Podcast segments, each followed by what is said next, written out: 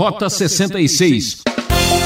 O salmista, ele se sente numa situação muito difícil e ele quer que o seu problema seja resolvido. A gente perguntar para qualquer pessoa o que, que é urgente.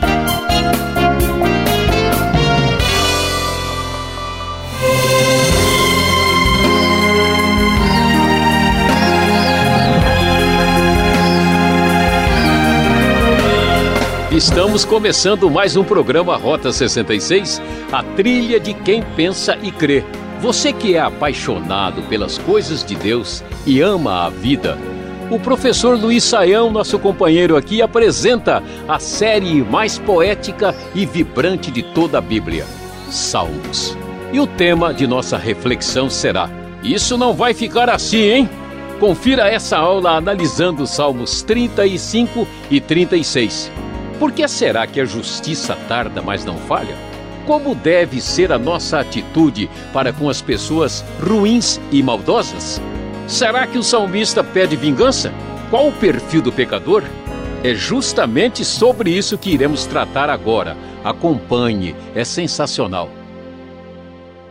Rota 66, prosseguindo em nossa caminhada pelo livro de Salmos você que está nos acompanhando, com certeza já sabe que estamos chegando ao Salmo 35 e também Salmo 36. E hoje nós vamos refletir sobre essas duas canções do passado e o tema da nossa reflexão será: Isso não vai ficar assim. Começando a ler o Salmo de número 35, conforme vemos na nova versão internacional, encontramos as palavras do texto que desfilam diante dos nossos olhos e ouvidos, dizendo: Defende-me, Senhor, dos que me acusam, luta contra os que lutam comigo. Toma os escudos, o grande e o pequeno. Levanta-te, vem socorrer-me, empunha a lança e o machado de guerra contra os meus perseguidores, diz a minha alma, eu sou a sua salvação. Como você deve ter percebido, esse salmo parece um pouco estranho. Que coisa mais diferente é essa de Deus pegar a lança e o machado de guerra para lutar contra os perseguidores? O que, que está acontecendo? Você deve se lembrar de que esse salmo, como muitos outros, é um salmo davídico. E, portanto, observe que Deus tem uma aliança com o povo de Israel. Nesta aliança, Deus é o grande rei, na verdade, é o grande rei combatente vitorioso, que está em aliança com o reino de Israel e com o seu ungido, que é Davi.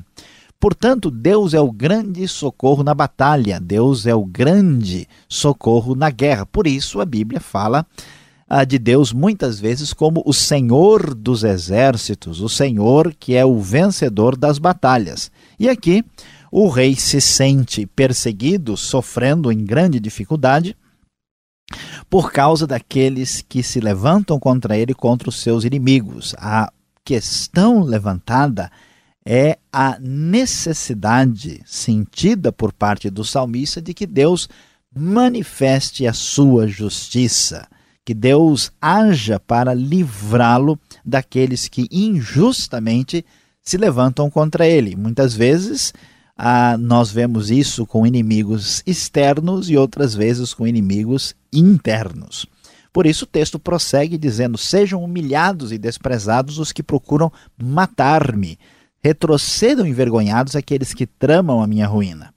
E vamos chegando ao versículo 5, quando lemos algo que certamente nos chamará a atenção: que eles sejam como a palha ao vento, quando o anjo do Senhor os expulsar, seja a vereda dele sombria e escorregadia, quando o anjo do Senhor os perseguir, já que sem motivo prepararam contra mim uma armadilha oculta e sem motivo abriram uma cova para mim, que a ruína lhes sobrevenha de um surpresa, sejam presos pela armadilha que prepararam, caiam na cova que abriram para sua própria ruína.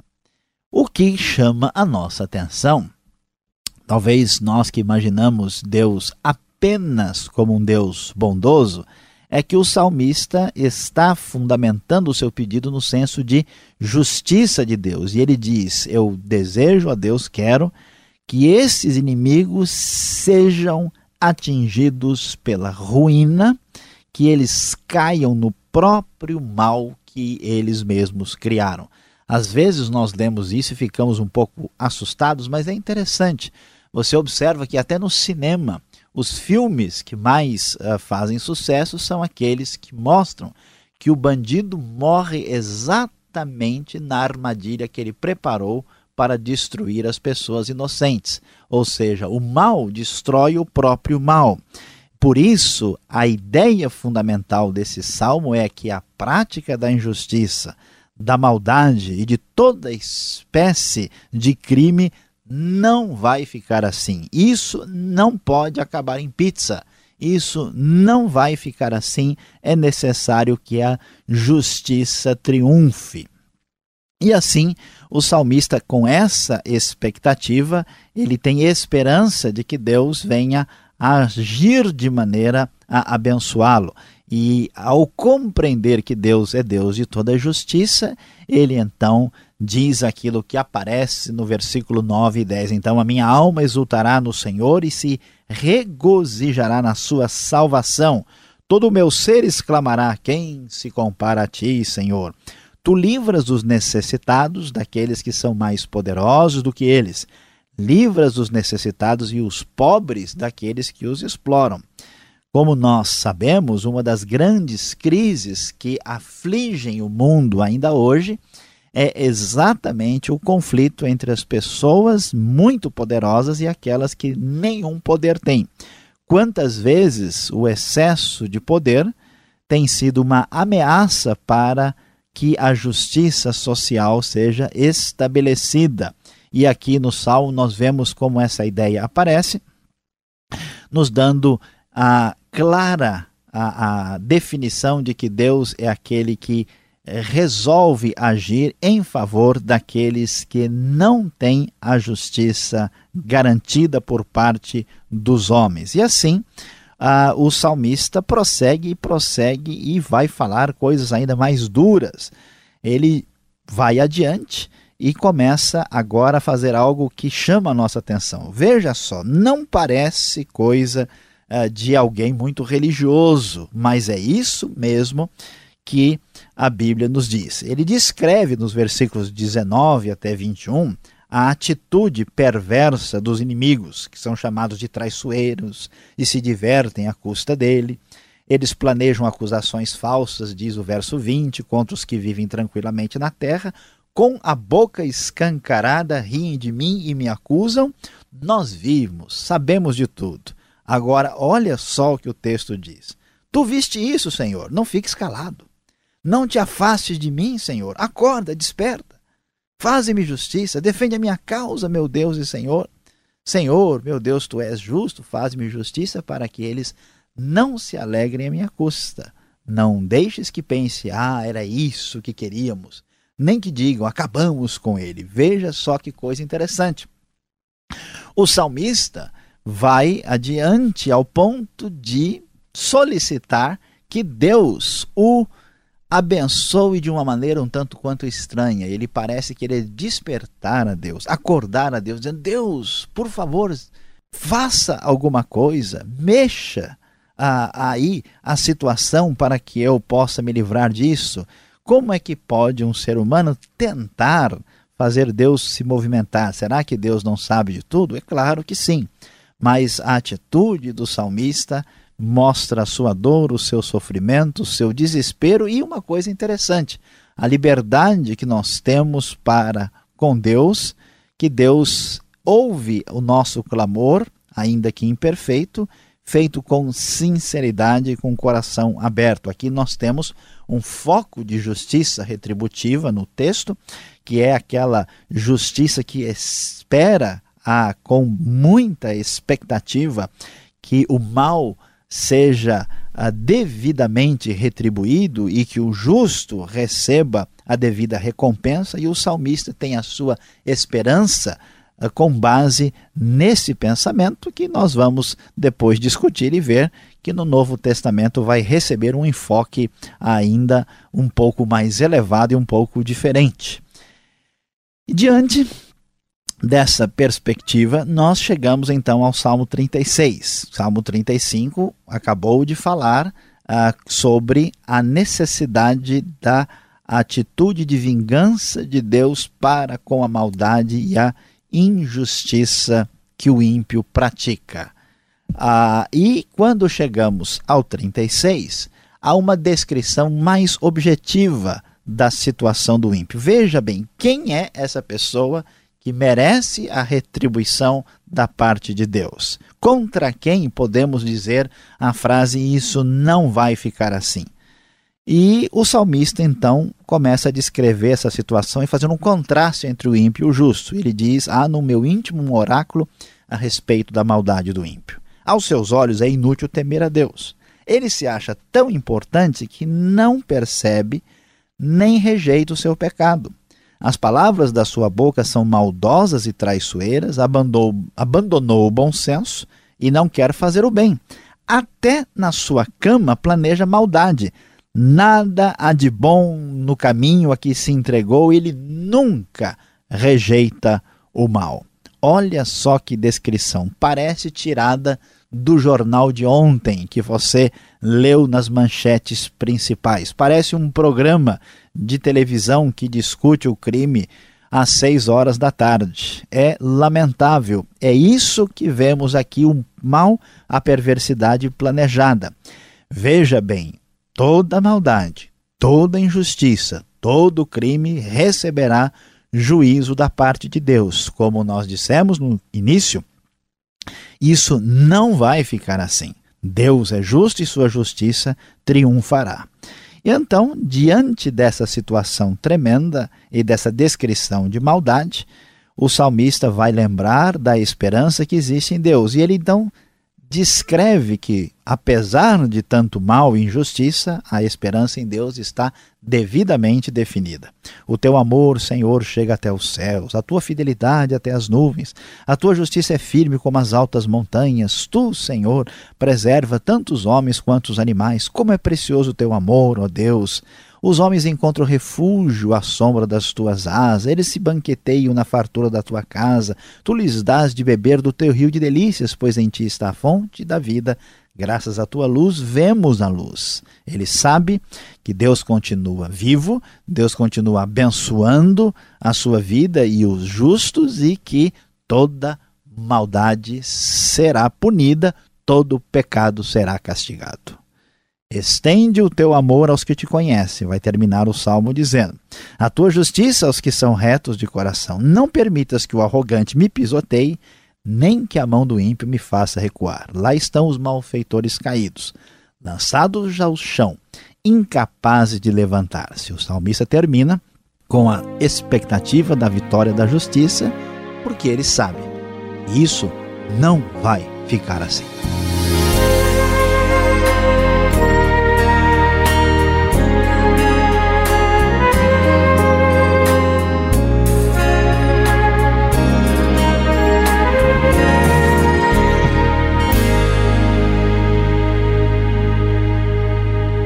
Breve intervalo o professor Luiz Saião continua sua exposição. E que exposição, hein, ouvinte? Esse é o programa Rota 66, o caminho para entender o ensino teológico dos 66 livros da Bíblia. Estamos na série Salmos, nos capítulos 35 e 36. Tema do programa de hoje. Isso não vai ficar assim, hein? Rota 66 tem produção e apresentação de Luiz Saião, criação e redação Alberto Veríssimo, locução Beltrão numa realização transmundial. Olha, a carta que você manda para cá é importante para nós. Marque lá. Caixa Postal 18.113, CEP 04626-970 São Paulo, capital. E-mail rota66 arroba transmundial.com.br. Vamos voltar ao estudo para tirar as dúvidas. Qual é a pergunta?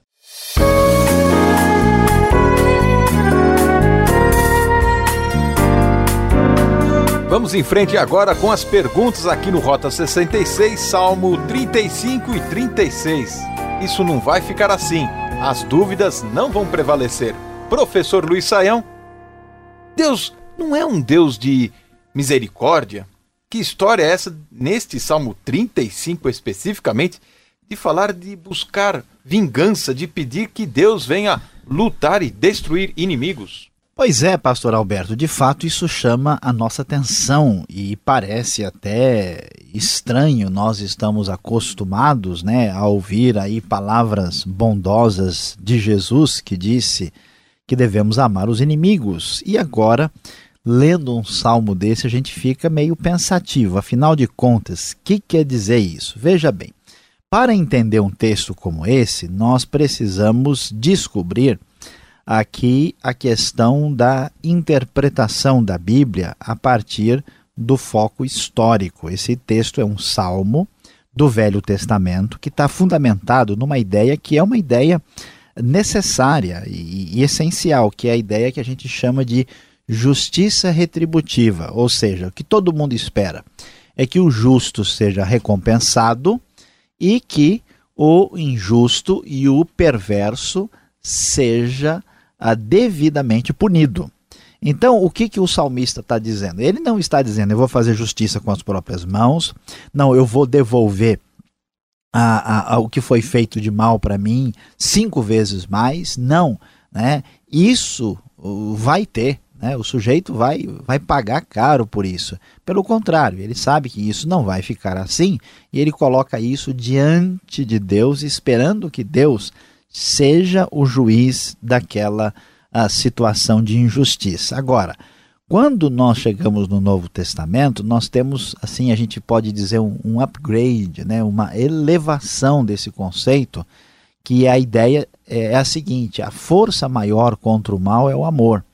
E que individualmente eu não posso né, tentar é, entender a vingança como o maior recurso contra a própria maldade, porque isso acabaria talvez até aumentando, ampliando essa situação eh, de maldade. Então, entendendo isso no contexto da lei do Antigo Testamento, da justiça retributiva, o salmo faz sentido, mas ele não é, né, de fato, a, a, o supra-sumo do pensamento a, bíblico e nem é a decorrência última, final que vamos encontrar no Novo Testamento que tem uma a postura superior né, à antiga aliança que vemos expressa aqui no livro de Salmos. Agora você me remeteu a um ditado popular: a justiça tarda, mas não falha. Parece que o salmista aqui lhe reclama da demora divina. Está lá o verso 17 e 22 aqui do Salmo 35.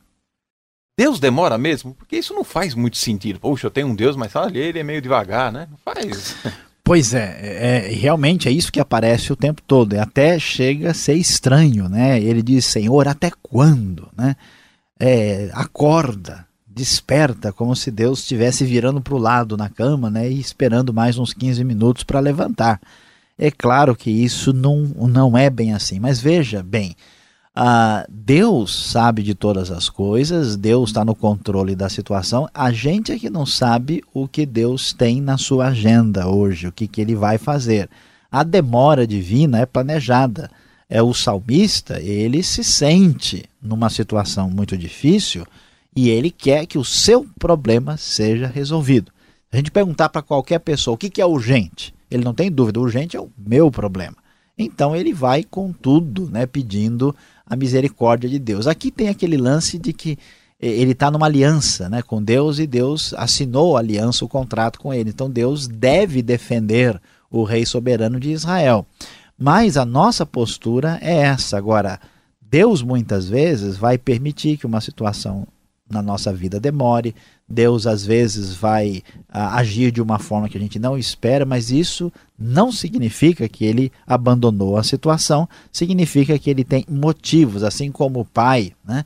Ah, talvez demore para responder à expectativa do filho, muitas vezes ele tem motivos que o filho não tem condições de compreender ainda. Então Deus demora, mas é como diz o ditado popular, às vezes parece que vai tardar, mas com certeza não irá falhar.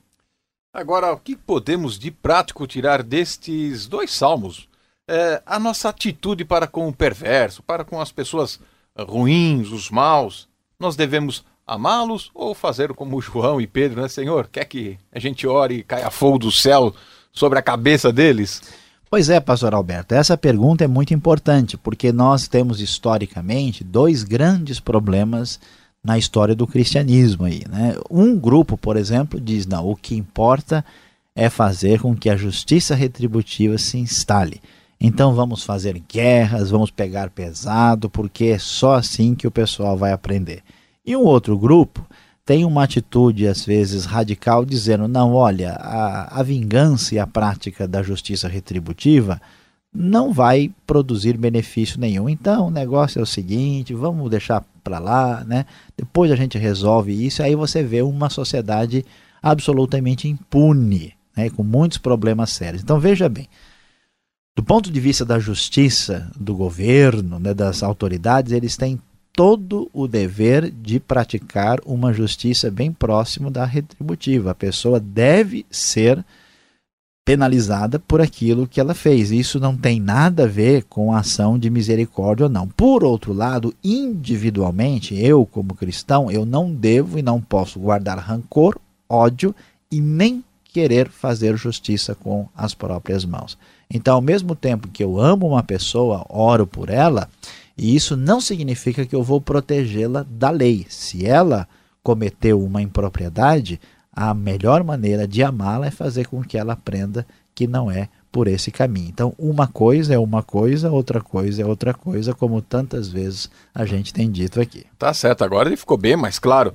Para terminarmos é, a nossa sessão de perguntas aqui, você disse no, no primeiro momento que este era um salmo precatório. O que você quer dizer com isso? Tem a ver com política ou é dívida, né? Alguém que está com culpa no cartório, então a dívida está lá e precisa ser.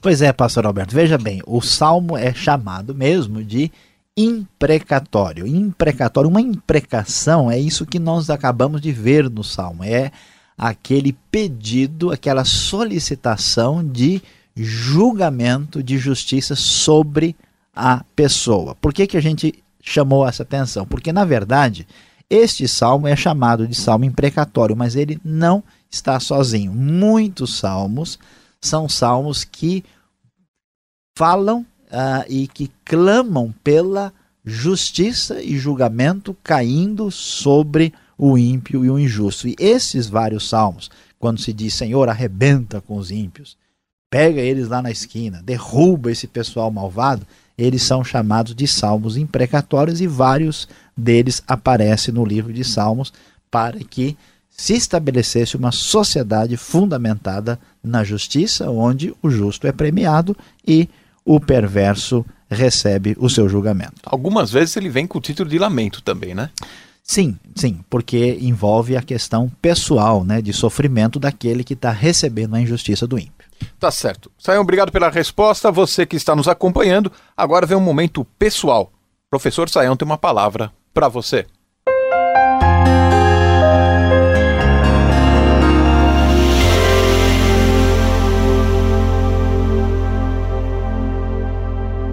Hoje no Rota 66, você acompanhou conosco o Salmo 35 e 36 e descobriu na leitura dos dois poemas bíblicos que isso não vai ficar assim. Sim, falamos da necessária justiça de Deus contra a maldade e a injustiça. E muito bem, diante de tudo que escutamos, sobre o que refletimos, qual é a grande aplicação prática para a nossa vida no dia de hoje? A grande lição para nós é a seguinte: não perca a esperança, mais cedo ou mais tarde a justiça triunfará. Muitas vezes nós temos visto pessoas dentro de uma onda de negativismo que chegam ao ponto de dizer: ah, hoje é terrível, não adianta, não vamos ter futuro, nada vai dar certo, as coisas são terríveis, mas veja, a humanidade já passou crises muito piores a situação do mundo em muitos aspectos já foi mais injusta e perversa do que você vê hoje. o grito do salmista e a esperança em Deus nos ajuda a acender a esperança do nosso coração novamente. Não se esqueça, cedo ou mais tarde, a justiça triunfará. Ah, que pena, ouvinte! Final de mais um programa Rota 66. Já estamos com saudades. Eu, Beltrão, agradeço a sua audiência e espero você nessa sintonia e horário com a série Salmos. Sensacional. Mais informação deste ministério no site transmundial.com.br. E obrigado e até o próximo Rota 66.